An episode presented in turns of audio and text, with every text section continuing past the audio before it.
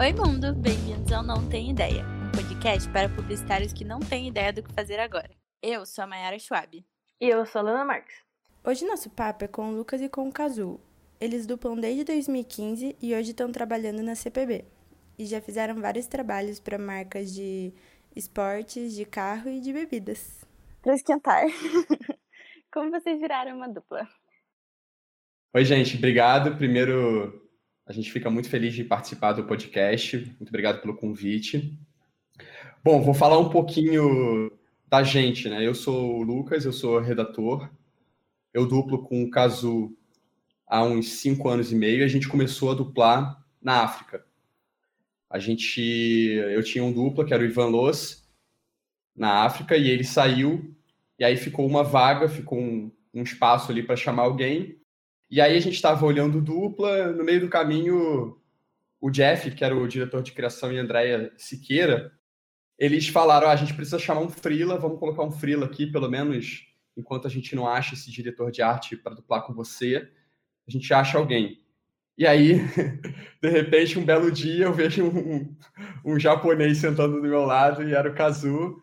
A gente começou a fazer os trabalhos juntos da agência e umas três semanas depois, eu estava voltando de um almoço com, com o Jeff e falei, Jeff, não precisamos mais procurar o dupla, já temos, ele já trabalha com a gente e é o, é o Kazu. Eu gostei muito, a gente acho que teve um encontro muito legal, assim, né? Porque o, o encontro de dupla, ele, acho que ele é um encontro que passa por valores que, que se sobrepõem é, que são precisam ser muito parecidos, precisam ser os mesmos, e habilidades que se complementam.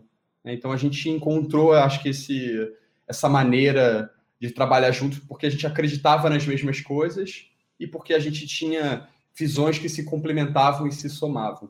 Bom, acho que foi perfeito, não tenho nada a complementar. É... Não, acho que é isso, é perfeito porque antes do Lucas, assim, eu tive várias duplas. É e, e muitos em momentos diferentes assim de carreira, né? Então, uma pessoa que estava menos experiente, uma pessoa que era mais experiente. Então, nunca tinha encaixado assim de achar uma pessoa no mesmo momento, com os mesmos objetivos com a mesma vontade também, que era a nossa vontade de fazer trabalho bom, produzir muito e ganhar prêmios. Então, isso encaixou perfeitamente. A sintonia de vocês foi muito boa, mas a parceria rola também na vida pessoal. Tipo, tem horário útil para conversar conversa de trabalho ou a vida acontece? Ô, Alana, até vou te falar uma coisa. As pessoas têm a sensação de que a gente começou a trabalhar junto e as coisas foram acontecendo, já estava tudo bem. E, e, na verdade, não, cara. Assim, é... dupla é, é um relacionamento, né? Eu até brinco que é um casamento arranjado. A gente tem que ir se moldando um ao outro, né? De uma maneira que a gente mantenha os nossos, as nossas crenças, mas que ao mesmo tempo a gente consiga levar para o outro um ponto de vista que talvez ele não esteja vendo. Isso é uma coisa muito importante, assim. É um trabalho diário. Muitas vezes a gente discordou e quando você discorda, você fala, é, tá bom, então qual o trabalho, qual ideia que a gente vai levar para o diretor de criação? Você tem que ter o objetivo alinhado, né? Não dá para fazer que nem algumas pessoas fazem, que é chegar na frente do DC e dizer, ah, essa ideia que eu tive, né? Não, pô, não rola isso, né? Fica feio e assim. Acho que não é a melhor maneira, melhor maneira de trabalhar. Então, a primeira coisa é isso, assim. E aí, claro, a gente, acho que a gente se deu muito bem, obviamente, assim, né? Tudo, é, as coisas funcionaram, principalmente por isso que o Caso falou. A gente tinha os mesmos objetivos, né? Então fica um pouco mais fácil de você alinhar o restante. Mas sim, nós temos uma amizade fora do trabalho que foi crescendo ao longo do tempo, né? Baseado nisso, nessa relação que é como se fosse uma plantinha, assim, que você tem que molhar todo dia para ela crescer, sabe? E a gente tem se dado muito bem, a gente faz coisas fora do trabalho, se encontra fora do trabalho. A gente, antes da pandemia, a gente jogava basquete todo domingo. Então, teve também essa relação, porque os dois gostam muito de, de esporte e a gente traz isso muito para o trabalho e também para fora do trabalho a gente procura manter e pensar muito nisso. É, a gente tem histórias de vida parecidas, o que ajudou. A gente chegou em São Paulo ao mesmo tempo, ele veio do Rio, eu vim de Porto Alegre. Tudo foi ajudando assim na nossa relação. E em questão de trabalho, é claro que no início a gente não concordava com tudo, E a gente foi moldando o nosso critério, vendo o que cada um tinha de melhor e somando isso. E hoje em dia a gente tem um critério só, uma opinião só. A gente até acha muito engraçado, assim, que quando, quando a gente era diretor de criação, por exemplo, as duplas vinham mostrar ideia e se era só para mim ou só para o Lucas, a resposta era idêntica. Era, era até engraçado, a gente ficava rindo depois. Que a dupla falava assim, ah, Cazu falou a mesma coisa, ou o Lucas falou a mesma coisa. Os caras ficavam tristes, porque eles tentavam dar essa malandragem de, pô, o, cara, o Lucas reprovou, vai lá mostrar pro Cazu ver se ele aprova. Não, não. O critério é o mesmo aqui. Na ausência de um, o outro complementa 100%. Isso é essencial numa dupla. Rola aqueles negócios de se olhar e de saber o que o outro tá pensando. Rola muito engraçado, assim. Cara, em reunião, então, que a gente participa junto, é só no olho. Né? Só no olho. Às vezes eu até noto para dizer, cara, deixa eu comentar isso depois que eu sei que ele vai falar, né? É engraçado. Tem um negócio meio da Mayara que a gente começa a digitar, a gente digita a mesma coisa, ao mesmo tempo. A mesma coisa. Na hora que a gente manda, a gente viu que ela mandou a mesma coisa que eu acabei de digitar. É muito bom. Falando do basquete, é, tem mais algum hobby que vocês têm em comum? Alguma atividade que deixa vocês mais conectados, algo assim?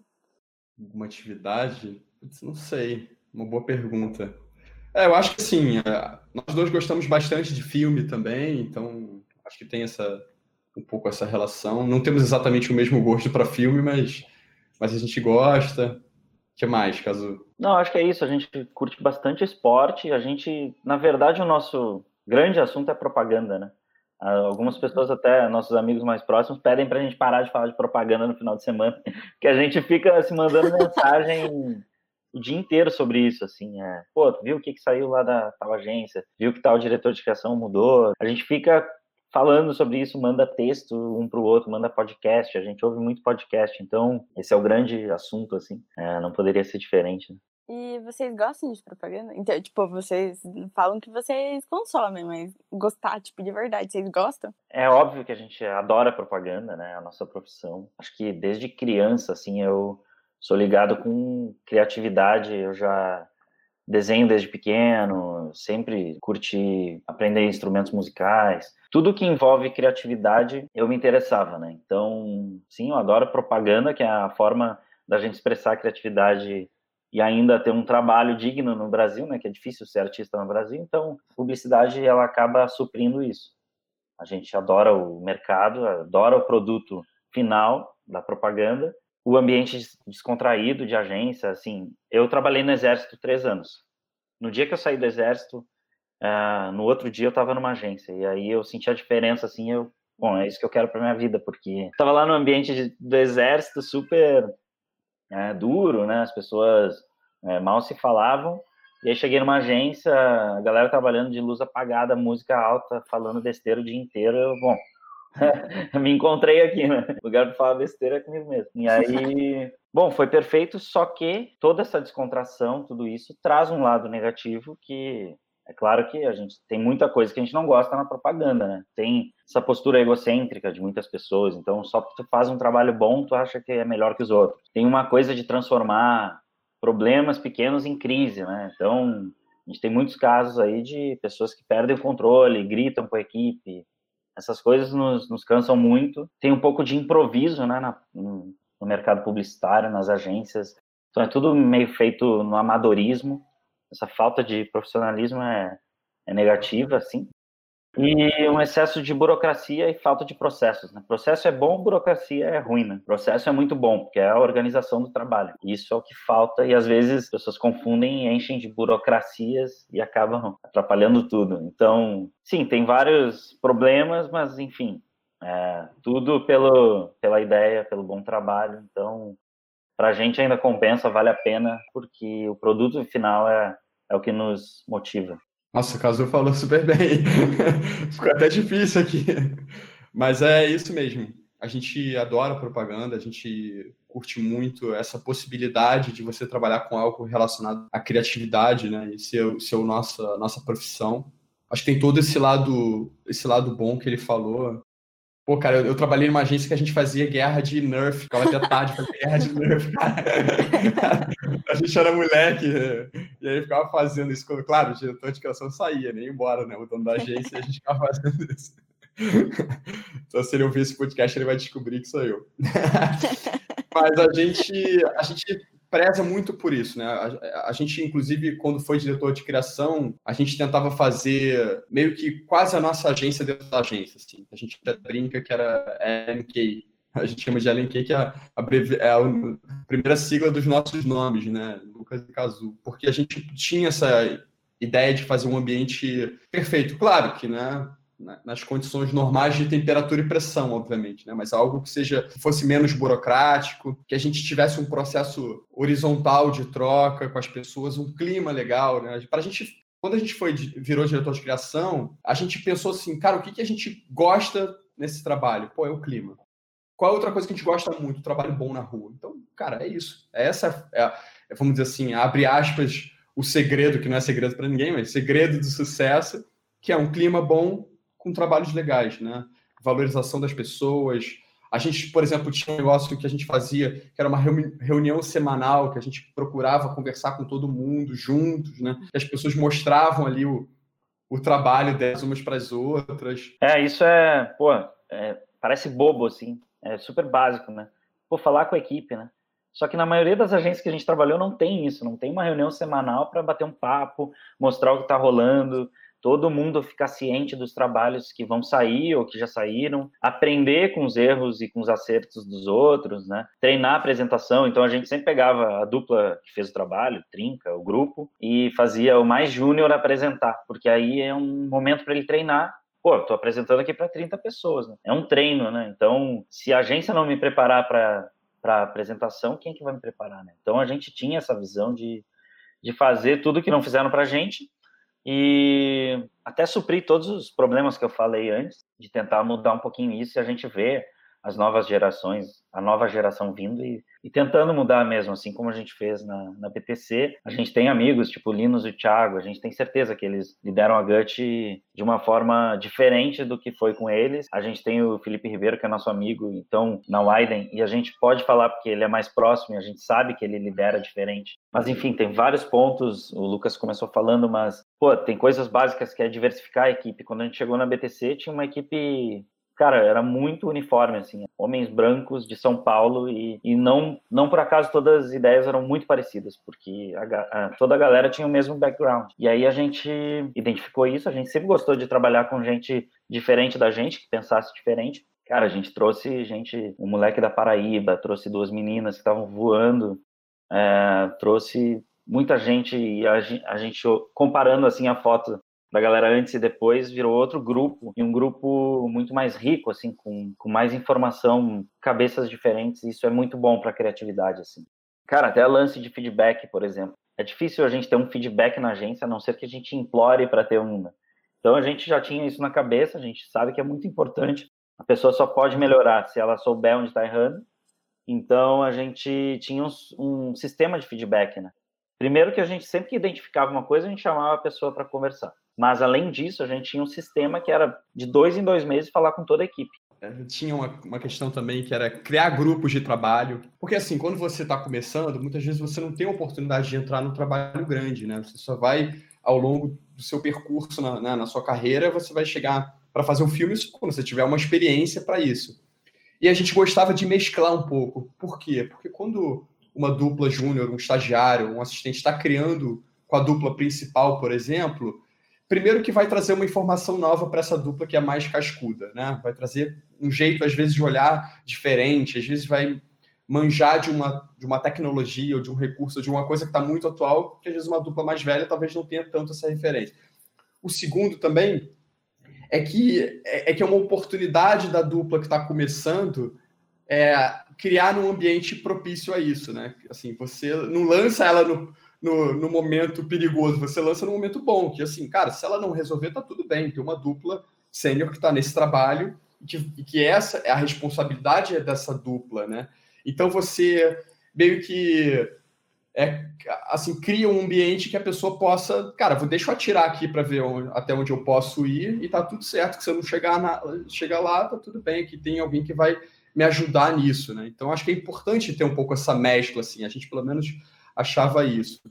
É, a gente teve até uma questão também, a gente fazia pesquisa interna de clima para ver né, como, como estava o trabalho. A gente tem uma forma de trabalhar muito, é, acho que sistemática em alguns aspectos, assim. Então a gente sempre se preocupava em ter trabalhos grandes, trabalhos médios e trabalhos pequenos. Cada pessoa tivesse fazendo isso. Por quê? Porque no trabalho grande é um trabalho que o cliente está muito envolvido. De repente vai ser um filme, vai ser uma campanha grande.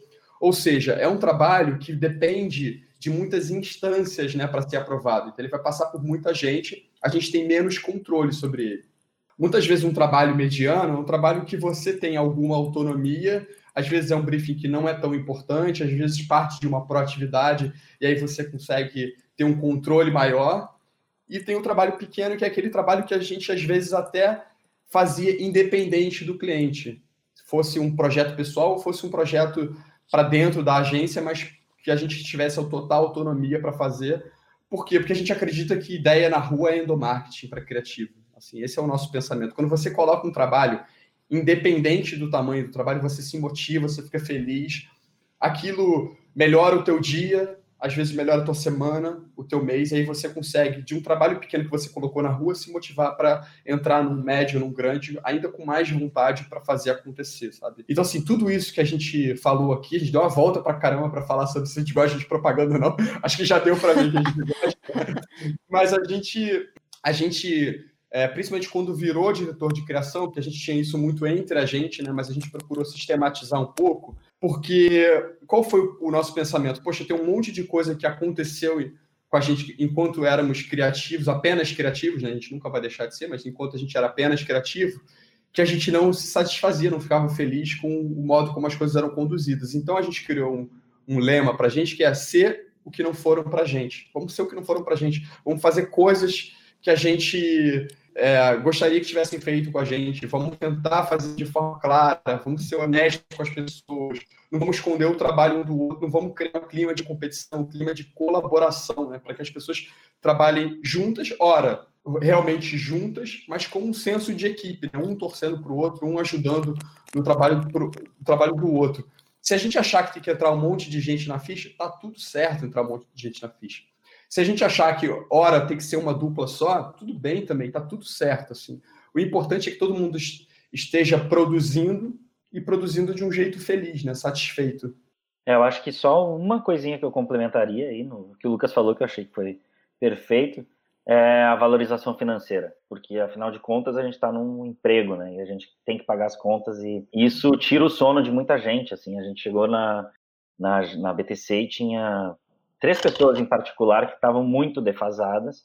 Então tinha um menino lá que ele ganhava como assistente, só que ele era o principal diretor de arte da conta, ele ia no cliente, apresentava e a gente, pô, isso está muito errado, né? Então, assim que a gente identificou essas coisas, as pessoas que precisavam ser valorizadas, a gente começou um trabalho para ir atrás de, um, uma valorização financeira para eles, porque é, é sobre isso, né? A gente não pode esquecer que ah, a pessoa tá, tá aqui pelo amor. Não, ninguém tá aqui pelo amor. É um emprego e, by the way, a gente gosta muito do que faz, mas em primeiro lugar eu tenho que pagar minhas contas, né? senão eu não tenho nem cabeça para para seguir. É, tem, uma, tem uma questão até, o caso, aproveitando que você falou sobre isso, é que o trabalho ele, ele preenche uma boa parte do dia, né? Ele preenche uma boa parte da nossa vida, ele é, ele é, é uma parte importante, né? Então, assim, quando a gente era diretor de criação, a gente tinha a noção de que a gente tinha uma responsabilidade muito grande com o dia da pessoa, né? Porque imagina, você acorda, aí vamos dizer que você tem um filho, né? Aí você tem um filho ali que você educa o seu filho, acorda de manhã, você sai feliz para trabalhar, pensando, caramba, vou ter um dia bom, não sei o quê. Se você encontra uma pessoa que é arrogante, uma pessoa que é grosseira, cara, aquilo ali acaba com o seu dia, você volta frustrado, fica frustrado. Aí você vai chegar em casa com a sua frustração na mochila, né? Você vai levar dentro da sua bolsa a sua frustração. Uma frustração que, na verdade, nem é sua, né? Que é da pessoa que foi assim com você, que você pega para você, né?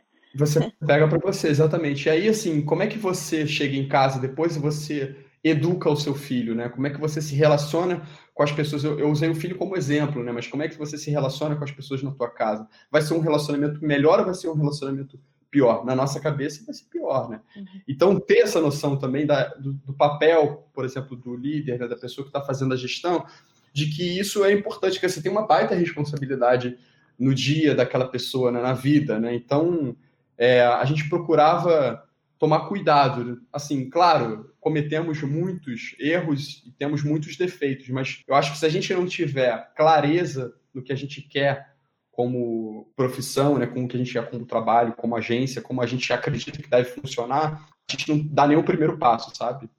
É, você falou disso do, do como o trabalho toma um tempo do seu dia, né? E como que funciona o horário para vocês de trabalho? É, extrapola aí ou não? Essa glamorização do ficar até mais tarde? Como é isso? Bom, nossa vida já passou por várias fases. Né? A gente já trabalhou muito, trabalhou na época da África 12, 13, 14 horas por dia, todos os finais de semana. Assim, era em... a gente olhava para trás em seis meses a gente já não tinha trabalhado um final de semana, por exemplo. Era bizarro. É, eu tive filho, então mudou muito. Até mandar um beijo aqui para Angélica e para o Tito, uhum. que eles vão ouvir. O Tito não vai entender nada, mas ele vai gostar. é... E aí, Bom, hoje em dia a gente, eu acordo muito cedo, Lucas também, a gente chega cedo, geralmente a gente é uma das primeiras pessoas a chegar na agência, quando tinha agência, né? E a gente acaba saindo ali oito, oito e meia, o que é, já é tarde, né?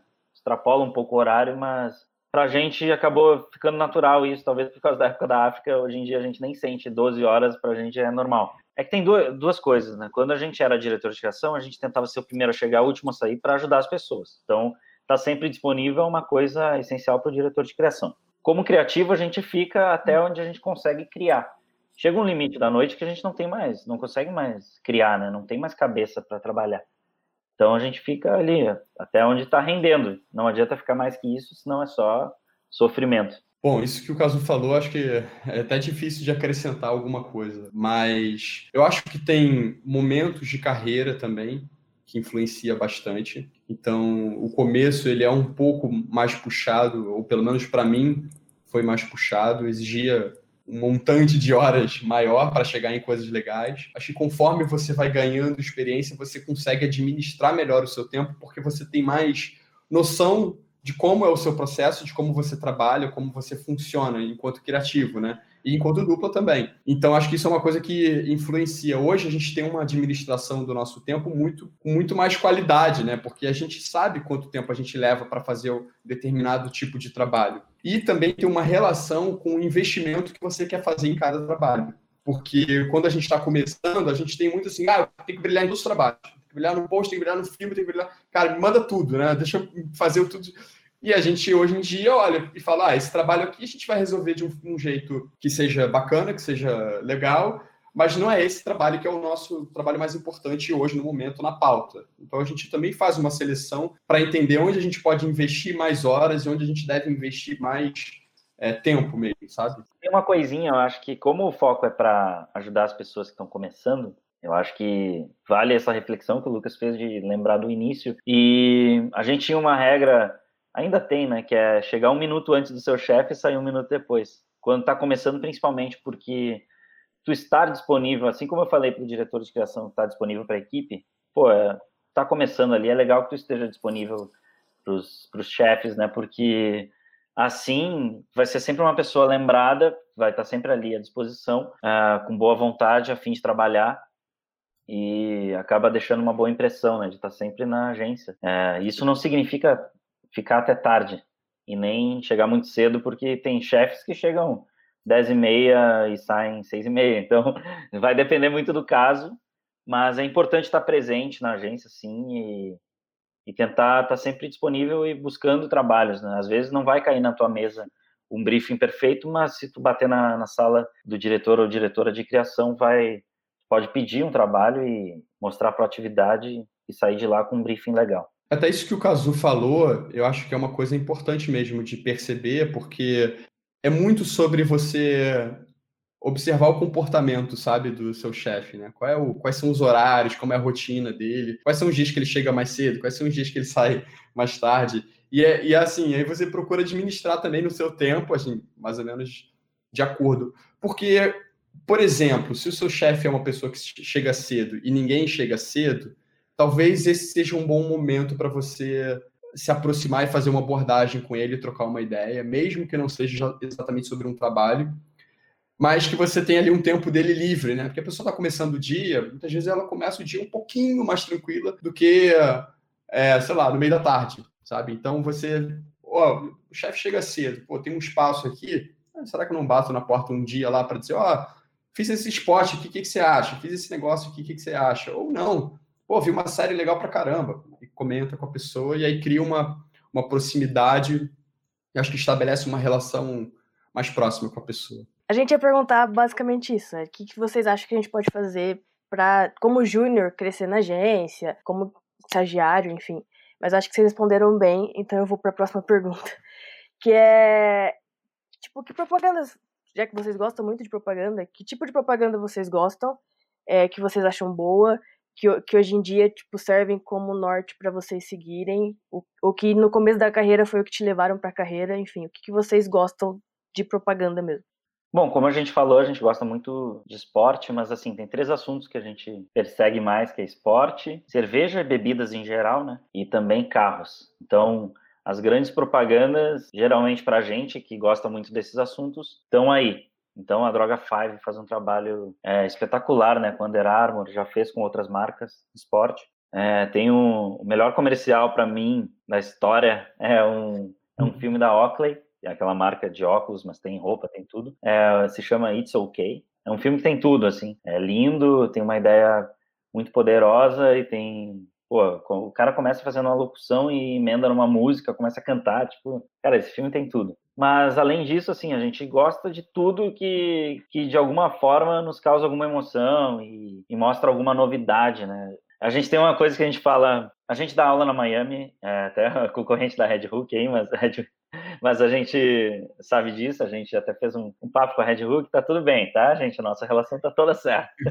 mas a gente dá aula na Miami e na nossa aula, que é Tudo Pode Ser Mídia, a gente fala sobre formatos diferentes, né? E a gente tem muito isso no nosso portfólio, que é buscar sempre um formato diferente para as ideias, não se repetir, né?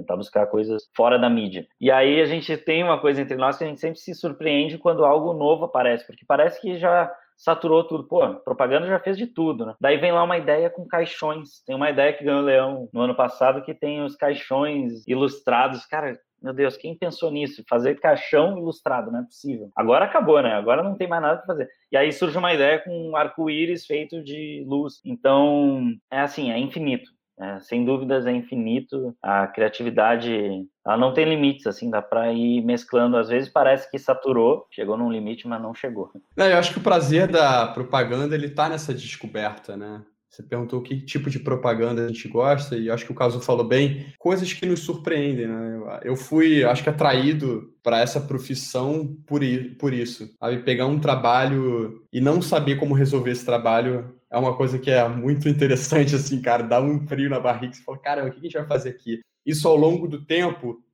no começo da carreira dá muito frio na barriga, dá medo, a gente bloqueia e tudo mais. Ao longo do tempo vai melhorando essa sensação e a gente vai deixando de ter um pouco de medo e, e se sentindo um pouco mais desafiado, no, no acho que assim, no, no sentido de, de, falar, eu já fui até aqui, até onde eu posso ir mais, sabe? O que, eu posso fazer de repente? O que, que eu vou trazer para esse briefing agora que eu nunca fiz, sabe? Fazer um negócio novo aqui, cara. Quero fazer uma coisa mais diferente ainda do que eu já fiz no, da última vez. É, eu acho que assim, se for para citar o trabalho específico de alguém, é, a gente tinha antes a grande referência brasileira, que era a FNASCA, infelizmente a gente perdeu essa agência. Acho que assim, Fábio Fernandes como liderança, espero que, a gente espera que ele ainda volte para o mercado, porque era diferente, assim, era uma coisa que cada trabalho surpreendia um pouco e trazia essa alegria de, ah, a propaganda tá viva, né? Dá para fazer um conceito bom, craft bonito, uma coisa, uma execução perfeita e tá tudo certo propaganda ainda existe e é legal. Hoje em dia, é, as pessoas que eram da FNASCA se espalharam, né? Então,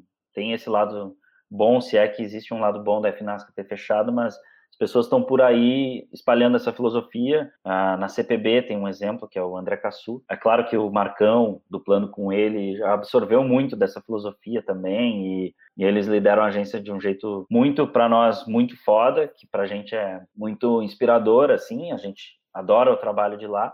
E é por isso que a gente está lá, assim, por isso que a gente buscou estar na CPB. E além disso, no, no mercado brasileiro tem a KQA, né? Cada trabalho que vem é uma coisa diferente. A gente sempre se surpreende positivamente. E a Wyden, eu acho, com um trabalho mais consistente. Bom, além das novas, né? A Gut surgindo aí com um trabalho querendo, né? Essa vontade de, de fazer e, e, que gere notícia e tudo mais é, é importante para o mercado. Então, a gente, para cada agência nova que surge, a gente torce um pouquinho. Ontem a gente leu uma matéria sobre a Monkey, Monkey Lab, eu acho, que é do Lindo. Tony Fernandes e do Léo Claret, os caras que eram da FNASA.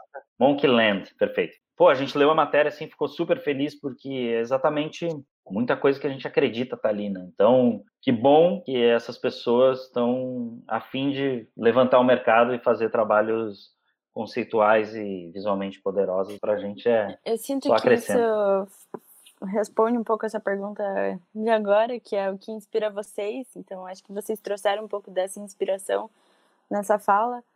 Então, mas se vocês quiserem complementar.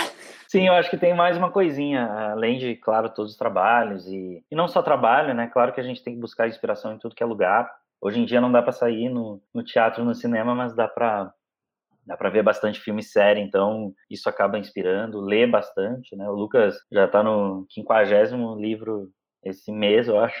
Cada dia ele posta um livro novo. É importantíssimo, ainda mais para os redatores, né? Conhecer conhecer a técnica, conhecer o, o, formato, né? Mas o que eu ia falar é que o inusitado é que a gente busca inspiração nas pessoas mais jovens também. Isso é muito doido. A gente reparou um dia que a gente chegou na agência, tava todo, todos os DAs mais velhos vendo ah, em volta do computador, a gente foi ver o que, que era. Eles estavam vendo a pasta de um assistente. E a gente reparou nessa inversão, né? Antigamente, os assistentes se reuniam para ver pasta do DA sênior. Hoje em dia é o contrário, porque mudou, né? A técnica da direção de arte mudou. Primeiro, com o design gráfico, que chegou muito forte, assim, e, e os jovens já vêm dominando isso, e os, e os mais velhos têm que correr atrás para aprender. E outra coisa é o After Effects. Antes não, Antes era só Photoshop, Illustrator e InDesign, né? Agora tem o After que dá para animar tudo e, e aí é essas pastas piscando, cheias de GIFs que a gente vê por aí, que os mais velhos ficam, ficam admirando, assim. Então, inverteu mesmo e a gente tem que olhar para a nova geração e dar espaço para eles, deixar eles não só proporem como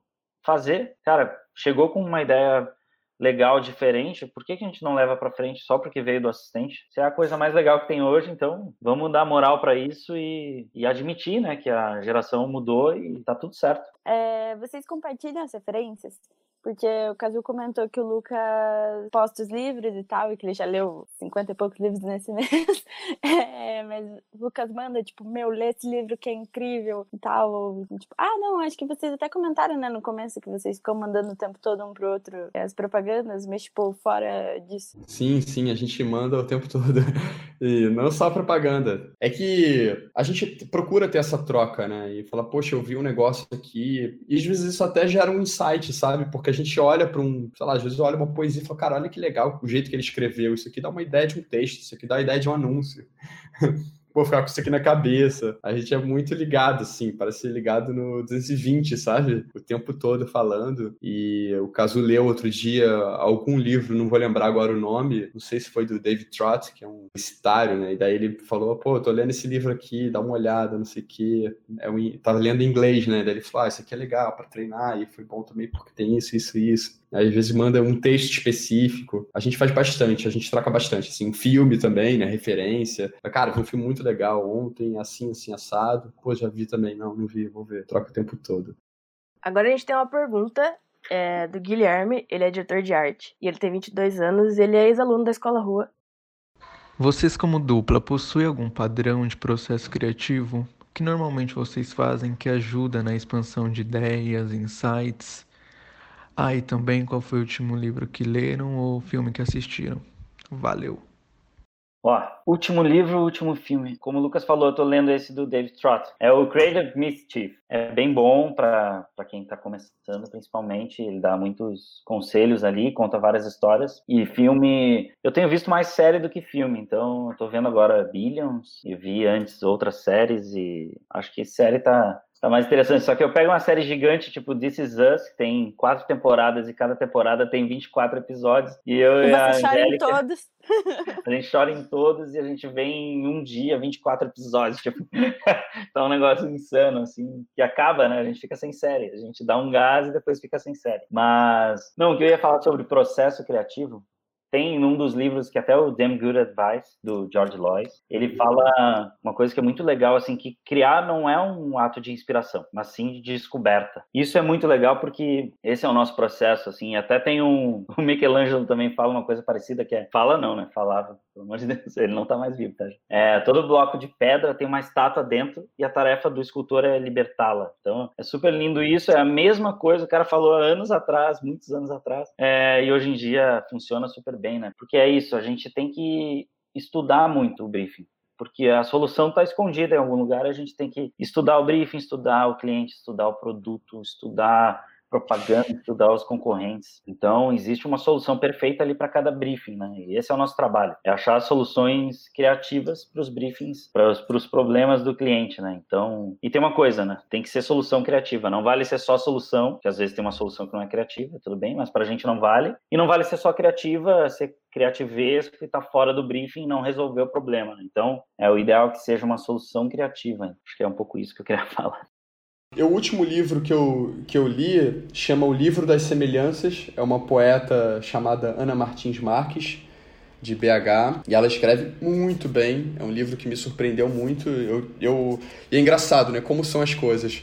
Eu recebi um redator que trabalhou com a gente lá na BTC, ele me mandou um post num blog, sei lá o que, que era o negócio, né? um perfil, e eu falei, caramba, puto, que lindo isso aqui. E aí eu fui atrás do, atrás da pessoa que tinha escrito e essa essa Ana Martins Marques escreve super bem. E o que o Caso falou, né? Caramba, eu tenho eu tenho trocado um pouquinho ver série e assistir filme para ler um pouco mais assim. Eu tava vendo muita série. Eu ainda assisto, assisto todo dia, mas aí eu eu substituí um pouquinho, né? Porque tem essa coisa da gente fica horas e horas às vezes preso, né, entre aspas, no sofá ali vendo uma série. Às vezes a gente nem gosta tanto da série, fica ali só pra, ah, vou ter que ver até o final, e aí você poderia estar tá fazendo algo diferente com o seu tempo, né? Tem essa relação. Mas tem. Pô, tem muito filme legal. Agora surgiu no Netflix o The Social Dilemma. Acho que é, é um filme interessante para assistir também, um documentário sobre o uso, o uso das redes sociais. Enfim, acho que é isso. É, eu acho que assim, o importante ali na hora do, de criar, no processo criativo, é tentar se divertir também. É ter ideias que a gente acredite, né? Então, é, no fim das contas, assim, quem manda na ideia somos nós, né? Não é o diretor de criação. A gente não pode terceirizar o critério. A gente tem que criar coisas que a gente acredite, que a gente goste, que a gente quer ter no portfólio. Então, até passa um pouquinho por isso no nosso processo, que a gente só leva as coisas que a gente acredita muito, assim. Claro que no início tem um pouco de atirar para tudo quanto é lado. Tu não sabe o gosto do, do diretor ou diretora de criação, tu não sabe o que, que vai ser aprovado pelo cliente e tu acaba tentando mais Hoje em dia a gente se dá o luxo de só levar coisas que a gente acredita. A gente odeia essa história de boi de piranha ou ah, vamos levar a opção safe. Para a gente não tem opção safe. É, se a gente está resolvendo o problema de uma forma criativa, isso é safe. Não tem unsafe nisso. Tem uma coisa muito importante que é o, o critério, né? A gente, principalmente no início, hoje em dia já está mais treinado, mas a gente ficava testando as ideias, né, para ver se elas eram boas. E a gente desenvolveu uma fórmula que pode ajudar os mais jovens, que é, são três critérios para saber se a ideia é boa. Primeiro primeira coisa é se ela vai para nossa pasta, que é isso que eu estou falando, né? Que é a ideia ela tem que ser legal para estar tá no nosso portfólio. Então, tá criando lá, pô, pensa nessa ideia no teu portfólio. Ela abriria o teu portfólio? Ela estaria pelo menos no teu portfólio? Se sim, pô, vale a pena, né? O segundo critério é, ela viraria notícia? Pô, fazer esse exercício de imaginar a ideia sendo noticiada pelo William Bonner no Jornal Nacional, assim. É, ver se faria sentido, né? Se ele falaria disso. E o terceiro critério é se o Luciano Huck faria. E esse é negativo, né? Porque às vezes a gente tem umas ideias que, que parecem quadros do Luciano Huck, né? Pô, vamos, cara, vamos pegar esse carro, reformar ele e pô, vai ficar legalzão, é um Pimp My Ride. Não, não, é que esse já é o Lata Velha, né? A gente não precisa criar um, mais um quadro do Luciano Huck. Ou, ah, vamos juntar duas pessoas que não se têm há muito tempo, fazer um casamento na praia. Não, eu acho que o Luciano Huck já, já fez esse quadro, então não precisa seguir com essa ideia. Claro, claro muitas vezes, às vezes, é, até o briefing é isso, né? Pô, vamos fazer uma ação que surpreenda duas pessoas que não se vê há muito tempo. E aí a gente tem que resolver, não tem jeito, mas na medida do possível a gente foge um pouquinho dessa, desse formato. Eu até queria voltar num ponto que o Cazu falou no início, é, que é sobre apresentar ideias para o diretor de criação e essa relação, né? Eu acho que assim, tem várias coisas envolvidas aí nisso primeiro, quando a gente está começando, a gente tem uma insegurança em relação ao nosso critério. A gente não tem um critério realmente muito definido, porque se, o critério ele é desenvolvido ao longo do tempo, né? ao longo da, da quantidade de vezes que você vai fazendo trabalhos, da quantidade de briefings que você vai recebendo, e aí você vai formando, conseguindo sentir o que, que fica mais legal, o que, que aprova mais, o que, que funciona mais, o que, que fica mais diferente. Aí você tem contato com as coisas que ganham os festivais, aí você vai tendo, de certa forma, um background ali na sua cabeça, né? vai formando esse banco de referências. Mas tem um outro lado que muitas vezes a gente comete, que acaba sendo um erro, entre aspas, que a gente comete, é porque a gente fica inseguro, né? A gente fica inseguro sobre o nosso trabalho, a gente fica inseguro sobre quem a gente é dentro da agência, né? E aí você fica com medo e muitas vezes você fica menos criativo porque você tem medo de apresentar alguma coisa mais ousada, com receio de ser julgado por isso, né? Ser julgado pelo diretor de criação o trabalho criativo nesse sentido ele é, ele é difícil, né? Porque quando você tem uma ideia, é como se você se colocasse ali, né? Colocasse coisas que você acredita no papel, né? Você é como se você trouxesse um pouco de quem você é para o papel. E aí você acha que se você falhar, se a ideia falhar, você está falhando, sabe? Que você não é bom o suficiente, que você não, não sabe fazer uma coisa. E aí, acho que assim, está muito relacionado a uma, uma insegurança muitas vezes. E eu ouvi uma uma entrevista do Alex Boguski, que foi um dos fundadores da CPB, e eu achei muito interessante que ele falou que procurava deixar os criativos mais à vontade, mais confortáveis. E eu gostei muito, assim, porque ele falou: se o meu filho me mostra uma música, ele me mostra várias músicas. Ele pode mostrar uma música que eu goste, mas ele pode me apresentar uma música que eu não goste. Mas se ele me apresentar uma música que eu não goste, eu não deixo de gostar dele por causa dessa música. Isso é muito legal, parar para olhar desse jeito, né? Então, assim, se você apresentar uma ideia que o seu diretor de criação não goste, tá tudo bem, né? Tá tudo bem, é só uma ideia. Você pode ter outras ideias. Ele não gostou dessa ideia, né? Ele continua podendo gostar de você da mesma maneira. Então, eu acho que tem uma coisa que é importante ter na cabeça, mesmo no começo, mesmo que você tenha dificuldade de ter ideia, mesmo que passe por esse momento de bloqueio, de medo, que você é uma pessoa que foi contratada pelo seu jeito, por quem você é. E é importante que você se coloque no trabalho, se coloque na agência da forma como você é. É isso que te faz estar ali dentro, sabe? Não tent... Claro, não estou falando sobre não procurar evoluir, procurar melhorar né, ser a melhor versão de você, não é sobre isso. Mas assim, é, é ter na cabeça, na hora de criar, e falar assim, cara, eu vou tentar um negócio aqui, eu gosto desse troço aqui, vou tentar, vamos ver o que, que dá, sabe? E se a pessoa não gostar, tá tudo bem. Aí a gente tem mais ideias. Não vai ser a última ideia que você vai ter na sua vida. É, a gente adora umas frases prontas, assim, uns mantras que a gente fica repetindo. É, e tem uma que é muito boa, que é boas ideias vêm com experiência, e experiência vem com ideias ruins. Então, cara, faz parte errar, faz parte tentar.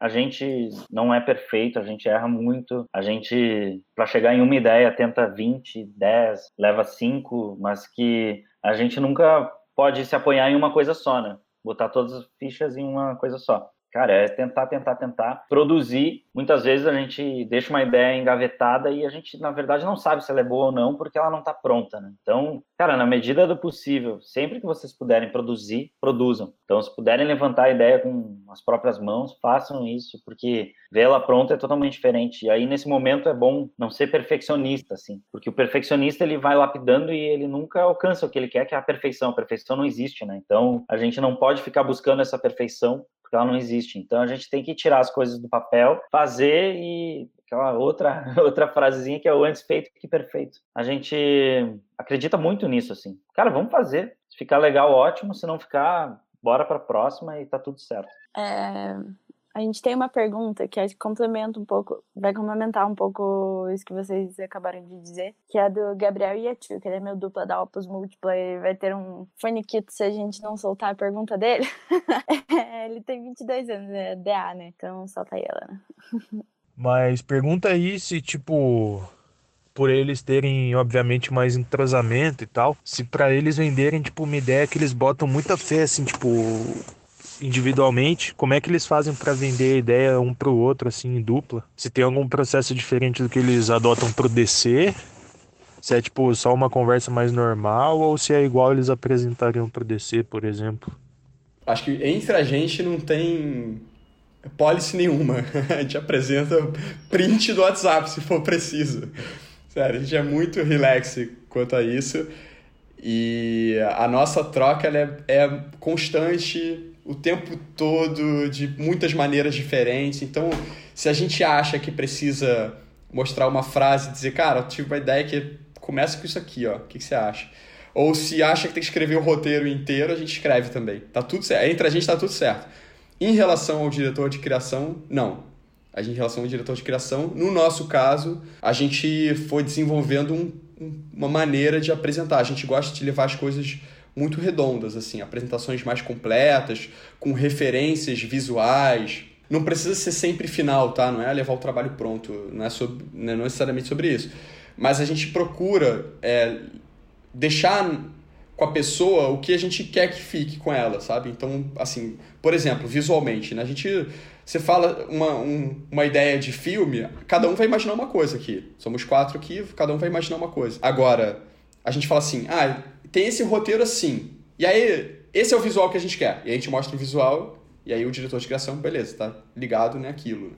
E fica um pouco mais, mais claro, assim. A gente tenta conduzir um pouquinho nesse sentido o que, que a gente quer. É, eu acho que assim, é bom deixar claro que não tem perda de tempo nisso. É, a gente usa 95% do tempo que a gente tem para criar. E aí a gente monta esse material de uma maneira muito simples e rápida, às vezes em 5, 10 minutos, antes da reunião, mas que é para ajudar a conduzir o papo. E é, acaba sendo muito bom porque a gente seta ali, regula o, as referências. Né? Porque se tu deixa para a pessoa imaginar, ela vai imaginar o que está na cabeça dela. E a gente muitas vezes não quer depender disso. A gente quer botar o nosso, nosso craft ali, né? É, tem uma coisa essencial para qualquer relação, seja comigo com o Lucas ou com o diretor de criação, com, a, com todo mundo da agência, que é respeito. E a gente acha que todos os problemas da propaganda se resolveriam com isso, assim, é tão básico, mas respeito pelo outro, respeito pela opinião do outro, respeito pelo trabalho é essencial, isso com todo mundo tem umas palavrinhas mágicas que a gente nunca esquece, assim, que é o por, por favor, obrigado, desculpa e o parabéns. Cara, é essencial, assim, qualquer relação, né? Pô, vacilei aqui. Daqui a pouco chama a pessoa e pede desculpa, fala com sinceridade ali, admite o teu erro e tem outra coisa também que é valorizar o acerto, né? Dar o parabéns. A gente acaba na correria esquecendo disso, se apoiando dessa correria para não dar os parabéns, não valorizar as pessoas, mas é, no fim das contas, tudo que a gente quer é ser valorizado, né? A gente está fazendo um trabalho assim, quer ser reconhecido, quer ser valorizado, então, parabéns, é, um obrigado, vem muito bem, assim, vem a calhar muito bem. É, vocês estão prevendo todas as perguntas, porque vocês falaram um pouco disso já. Mas a próxima pergunta é do Thiago. Ele ainda é estudante de publicidade, então ele não sabe ainda se ele vai ser diretor de arte, se ele vai ser redator, se ele vai ser planejamento. Mas ele tem uma dúvida sobre essa dinâmica de vocês, como, tipo, ser do contra e tal. Peraí. Bom, eu gostaria de saber como funciona a dinâmica de vocês, já que a direção de arte e redação são coisas diferentes que se complementam, né? É, como vocês lidam com a divergência de opiniões em um projeto que vocês estão trabalhando? Como a gente lida com a divergência de opinião? Uma boa pergunta.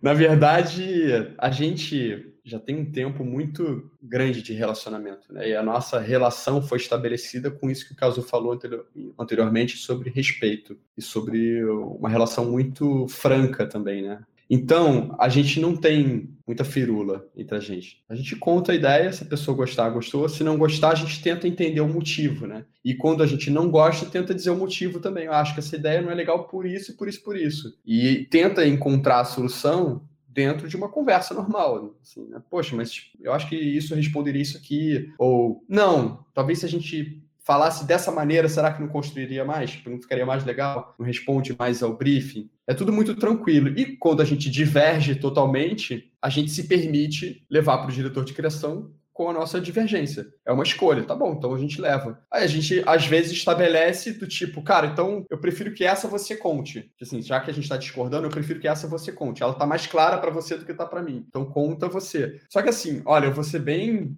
franco com você. Já aconteceu da gente discordar sobre uma ideia, levar para o diretor de criação, o diretor de criação concordar com concordar com a discordância, né? não achar legal também, e nós dois juntos defendermos. Porque a gente entende que, como dupla, a partir do momento que a gente levou aquela ideia, por mais que a gente tem uma divergência, a gente não concorde totalmente, a gente vai lá e defende junto. Tipo assim, não, cara, mas a gente acredita por isso, por isso, por isso ou isso pode ser legal desse jeito. Cara, ali somos a mesma cabeça, vamos dizer assim, né? Quando a gente está defendendo para o diretor de criação, a gente é a mesma cabeça. Não só para o diretor de criação, até apresentando para o cliente ou dentro da agência mesmo. O Kassu uma vez nos falou sobre uma analogia que eu achei bem interessante, né? Ele dupla bastante tempo com o Marcão e eu achei muito legal, assim, isso ficou para a gente como ensinamento. Ele falou a dupla é como um monstro, né? Como um dragão de duas cabeças. Então, assim, quando você tem o dragão virado com as cabeças um para o outro, ele se bica. Agora, quando ele vira a cabeça ao contrário, ele tem uma visão 360. Ele se protege, porque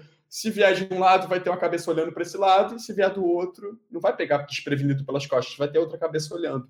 A dupla é isso, né? Ela, essa soma permite que você tenha uma visão 360, que você fique resguardado por todos os lados, um ajudando o outro, sabe?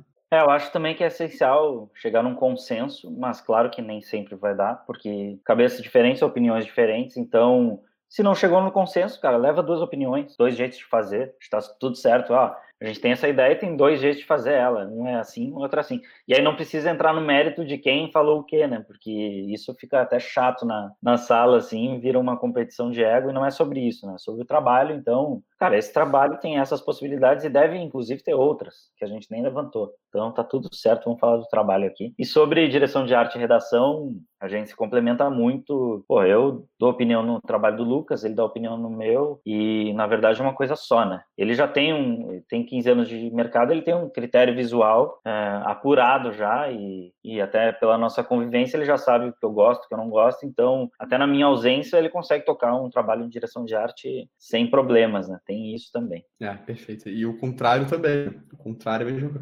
Às vezes o caso faz um roteiro, ele escreve o roteiro, vai, assim, às vezes não, muitas vezes, ele vai lá e faz o roteiro, ele faz um título, faz a amarração um filme, e tá tudo certo, assim, não me incomoda nem um pouco. Eu, pelo contrário, eu me sinto é, prestigiado de ver ele trabalhando e dando a opinião dele, aí, muitas vezes uma maneira que eu, que eu não enxergo. Eu, cara, eu não enxergava isso assim, desse jeito. Pô, legal isso aqui. Deixa eu até absorver, né? Deixa eu até olhar para como, como funciona. É isso que o Caso falou. No final das contas, a gente pode levar muitas vezes duas opções e tá tudo certo, e tá tudo bem, né? Não é sobre uma competição um com o outro, né? Assim, se a pessoa enxerga a dupla como uma necessidade de competir com a outra pessoa, acho que tá fazendo isso de uma maneira que tende a levar o trabalho pro, pro pior, sabe? E não pro melhor. E, e dupla é soma, né? E, assim, eu acho que tem uma coisa que a gente pensa bastante, que duplar, né, ser dupla, é um exercício de humildade. Você tem que contar para a pessoa e você tem que estar à disposição na tua cabeça, né, cabeça aberta, para que você esteja errado, para que você não esteja o tempo todo certo. Às vezes, dentro do teu campo ali de imaginação e de o mundo de referências que você construiu, aquela ideia faz sentido para você. Mas para outra pessoa, para o mundo de referências que ela construiu, para a história de vida dela, não faz. E não necessariamente quer dizer que ela esteja certa ou que você esteja certo. Né? Então, eu acho que tem muito essa possibilidade quando você trabalha em contato com alguém, que é descobrir um novo, um novo ponto de vista. Se você acha que só o seu ponto de vista está certo, você vai se frustrar muito, porque você vai descobrir e você não vai estar aberto para isso. Agora, se você olha como uma soma, você fala: caramba, que legal, nunca tinha parado para pensar sobre isso. É claro, é confortável o tempo todo? Não é confortável o tempo todo não tem como ser, né? Você, quando tem a sua ideia, você acha que ela é a melhor do mundo, né? E você tá feliz porque você teve uma ideia. Aí a pessoa vem e desconstrói isso e fala, pô, peraí, né, cara? peraí, tu me quebra. Mas, assim, quando você né, entende que é uma construção, que é para somar, que você está aprendendo naquele processo, tudo fica muito melhor, né? muito melhor. Aí você olha e fala: caramba, pô, que legal, que bom que eu tenho essa pessoa para trocar comigo e para me dizer uma coisa que eu não sabia. E agora eu, eu talvez eu abra a cabeça, sabe? Assim, eu abro o, o, tanto de pontos de contato que eu tenho, agora se ampliou, sabe? Então, é, é para mim, é muito por aí. A gente está quase nos finalmente. e temos outra pergunta. Essa é da Paty Vasconcelos, ela é DA, ela tem 30 anos e é ex-aluna da Escola Rua, é isso, Alana? Para entrar no mercado, a gente trabalha arduamente no nosso portfólio, deixa ele alinhado, tem as ideias, mesmo com peças fantasmas. Essa é a grande preocupação. Depois que nós entramos, eu percebo que, não só até comigo foi assim, que a gente meio que deixa ele de lado, porque começa o corre do dia a dia da agência. Mas como somos júnior, nem sempre assim pelo menos a, a, experiência pessoal, a gente pega logo de cara uma coisa que vai ser uma big idea, dependendo do cliente, não, não tem um espaço, de repente, para você criar é, um board para canes, se envolver nesse tipo de trabalho. Para essas pessoas que estão começando, assim, que, assim como eu, queria um, um conselho, uma, uma visão de que maneira não ficar estagnado. Sempre tipo, se reinventar, é, mostrar novos trabalhos, se mostrar dentro da agência, mostrar que, que é, consegue estar tá em outro patamar. Qual, qual que é assim, um conselho primordial para não estagnar as ideias? Oh, essa pergunta foi muito boa, porque a gente fica nessa frustração aí, né? Dia a dia, corre, corre, a gente não consegue fazer os trabalhos que a gente quer e não vê o, portfólio sendo atualizado. Então, a primeira coisa é, o portfólio tá, tem que estar tá sempre em movimento a gente tem que estar tá sempre colocando coisa nele. E aí, bom, fácil falar, mas como fazer, né? É, a gente tá, tem que estar tá sempre produzindo e propondo para tudo quanto é lado. Então, cara, vamos tentar na agência para todos os clientes. Independente do cliente que eu pegue, cara, tem um cliente ou outro que é legal aqui, encaixa essa ideia, vamos levar. Então, cara, sei lá, cria um hábito de toda semana ter cinco ideias para agência. E aí tem uma coisa, né? As ideias que não couberam para agência, mas que a gente consegue fazer como projeto pessoal, faça faz, coloca no portfólio tá tudo certo.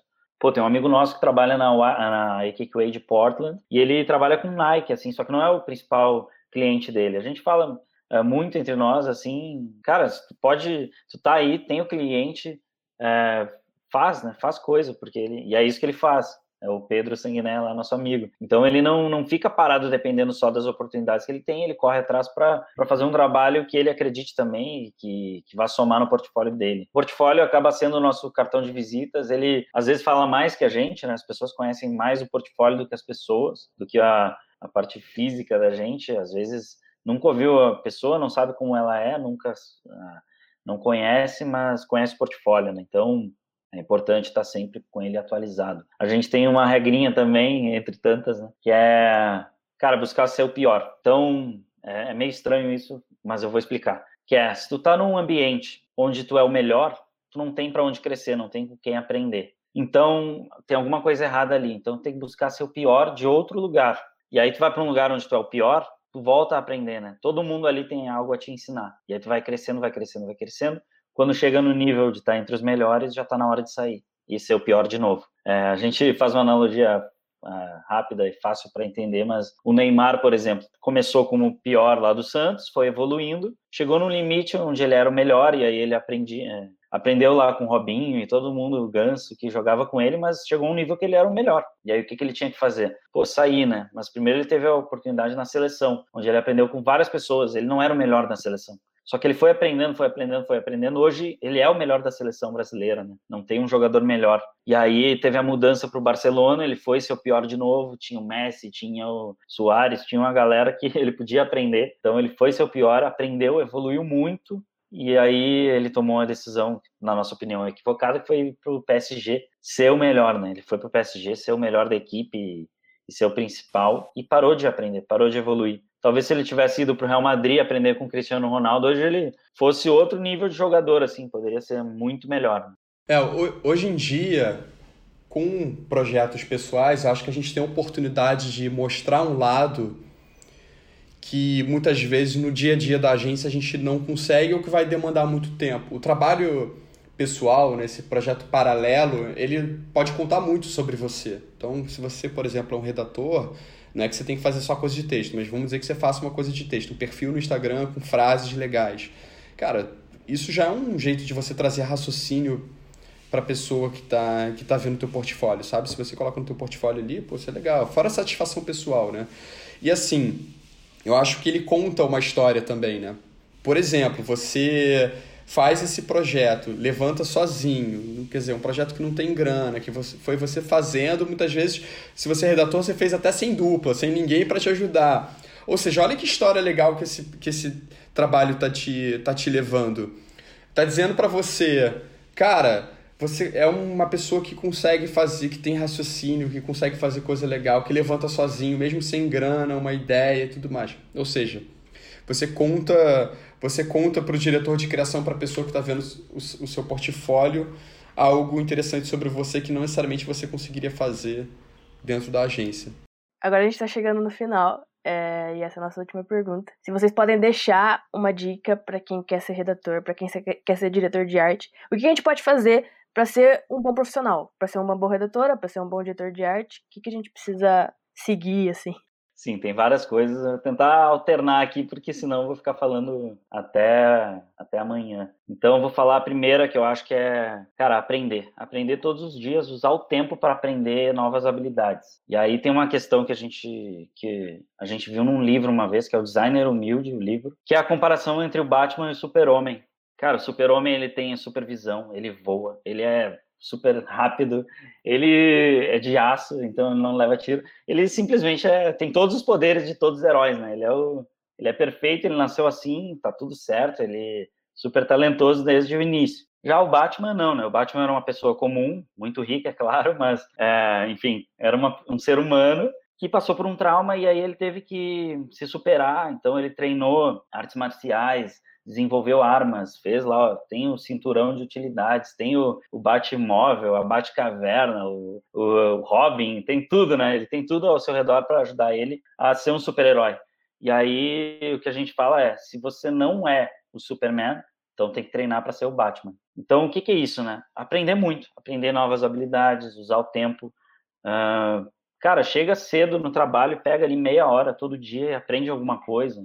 Na minha época era muito, na minha época de assistente, o grande diferencial era o 3D. Então eu chegava na agência, fazia lá um tutorial no YouTube de, de 3D, todo dia, em seis meses eu estava sabendo pelo menos fazer alguma coisa no 3D e me virar ali para o dia a dia, para ajudar. É, e aí eu fui seguindo com esse hábito e cada hora aprendendo uma coisa. Então, o diretor de arte ele tem que saber muitas, uh, todas as coisas que envolvem arte, né? Então, fotografia, cara, artes plásticas, moda, a gente tem que saber de tudo. Eu e o Lucas, a gente acabou sendo o diretor de criação de Ering, uma conta de moda, e se a gente não, não tivesse estudado esse tempo todo, não tivesse prestado atenção nesse assunto, a gente teria se dado muito mal. Que bom que a gente prestou atenção, né? Tudo que é criatividade, tudo que pode nos somar, a gente tem que estar de olho. Acho que é um pouco isso, assim. Na minha cabeça veio uma frase aqui que eu acho que responde um pouco isso, que é saber que você não sabe o suficiente. A gente nunca se completa, né? A gente nunca chega lá, nunca acaba o nosso conhecimento. O conhecimento ele vai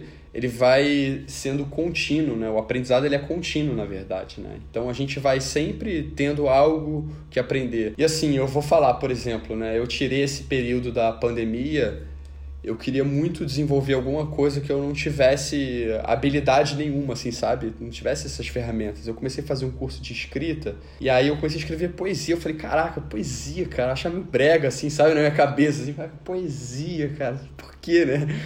Mas não sei, foi algo que me levou a isso e eu comecei a olhar e ler bastante, né? E, e, e tenho as aulas e tal, e eu comecei a escrever e falei, caraca, como assim tá dentro de um universo que eu não tinha contato nenhum. É, um, é incrível. É assim, um tipo de escrita muito completo, talvez o mais que mais seja transgressor, assim, porque você tá no passado, depois você vai pro presente, você fala, sai do subjetivo e de uma coisa que é intangível pro concreto, e você, sabe assim, é um negócio muito legal, atravessa, né?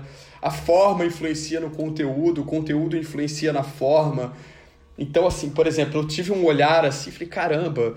E é isso que o Caso falou, já com um tempão de experiência, com um tempão de carreira já construído, né? Eu não tinha domínio sobre isso. E agora acho que talvez eu é, até queira pegar um trabalho e, sei lá, cara, talvez fazer uma poesia. Não sei, sabe assim. Se, per se permitir uma coisa importante, né? Se permitir aprender e se permitir errar. E aí você consegue fazer algo diferente, sabe? E, e acertar, né? Então acho que tem muito isso, assim, cara. Tá sempre em busca de conhecimento e de fazer coisas que sejam inéditas, não só no sentido da propaganda, mas inéditas para você, né? Assim, caramba, vou pegar um trabalho aqui e vou tentar fazer algo que eu nunca tentei fazer. E aí a gente volta lá pro início do papo, falando sobre o que, que nos encanta nessa profissão, e para mim isso está muito relacionado à descoberta do conhecimento, sabe? A descoberta do autoconhecimento, né?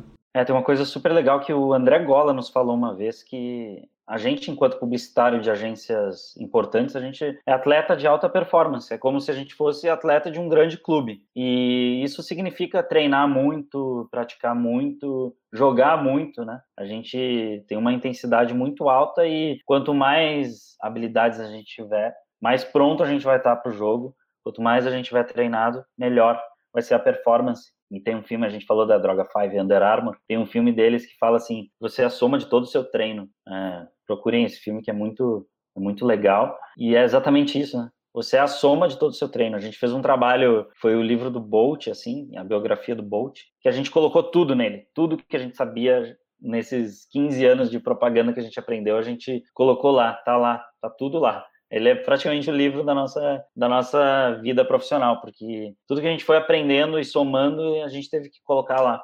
E aí tem uma coisa muito importante assim de ter em mente sempre que para quem viu House of Cards, o Frank Underwood falava power before money. Poder vem antes do dinheiro, né? Então, enquanto tu perseguir o poder, poder tanto em habilidades quanto em estar em uma agência legal e em crescer, o dinheiro ele vem atrás. Então, a preocupação nunca pode ser em primeiro lugar o dinheiro pelo menos para quem pode, né? Eu tenho um exemplo lá no início que eu trabalhava numa, numa agência e ganhava mil reais e dava para viver com aquilo na época e tudo bem. Só que aí e a agência não era muito boa. Só que aí surgiu a oportunidade de trabalhar na Scala, que na época e até hoje em dia é uma das melhores de Porto Alegre. E eu pensei, cara, para ganhar 230 reais.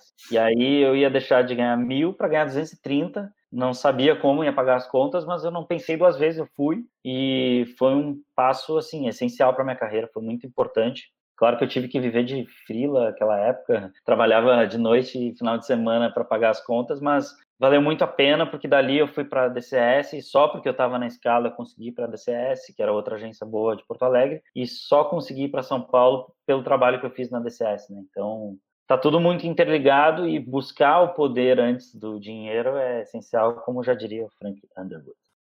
Pô, galera, valeuzão. A gente aprendeu demais nesse papo, foi incrível. Temos a agradecer. Não, eu acho, que demais. É, eu acho que é isso mesmo, foi um papo muito bom. É, a gente agradece a oportunidade de conversar com vocês, a disponibilidade de tempo que vocês tiveram para vir aqui falar com a gente. E muito obrigada por estarem aqui. Não, que isso. Na verdade, a gente que agradece vocês pelo convite, a gente fica muito honrado e se coloca também à disposição para a gente continuar trocando ideia, trocando ideia com quem, com quem ouvir o podcast. Se quiser, entre em contato com a gente pelas redes sociais. A gente tem tido uma vida corrida, mas sempre que a gente consegue, a gente tira aí um tempo para conversar pelo menos com uma, duas pessoas por semana, para a gente, é, acho que de alguma maneira, retribuir um pouquinho para o mercado, assim, o que a gente recebeu, sabe? Então, para a gente é, é, importante, é uma coisa que a gente faz questão de, mesmo na, nas semanas corridas, a gente encaixar e parabéns pela iniciativa de vocês também, porque eu acho que dividir o conhecimento com as outras pessoas torna a gente melhor e, e, isso faz com que o mercado seja melhor, né? Composto por pessoas melhores, ele só tende a ficar mais legal e mais convidativo para a gente trabalhar e ser feliz. Acho que é isso. Obrigado pelo convite, parabéns pelo podcast, porque assim é muito importante. É, a gente comentava, né, que faltavam assuntos de propaganda, ainda faltam. A gente não fala muito de nós mesmos, não tem tanta entrevista quanto a gente gostaria com profissionais do mercado e, cara, é essencial assim a gente trocar, né? Um ajudar o outro e todo mundo crescer, porque o mercado cresce e todo mundo evolui. Acho que é muito bom. Parabéns pela iniciativa e obrigado pelo convite. Obrigada mais uma vez por toparem o papo e foi demais. Espero que todo mundo que esteja ouvindo tenha aprendido tanto quanto a gente aprendeu. E também deixamos nossos agradecimentos para Escola Rui e para Red Hook pelo apoio. E é isso, gente. Até a próxima.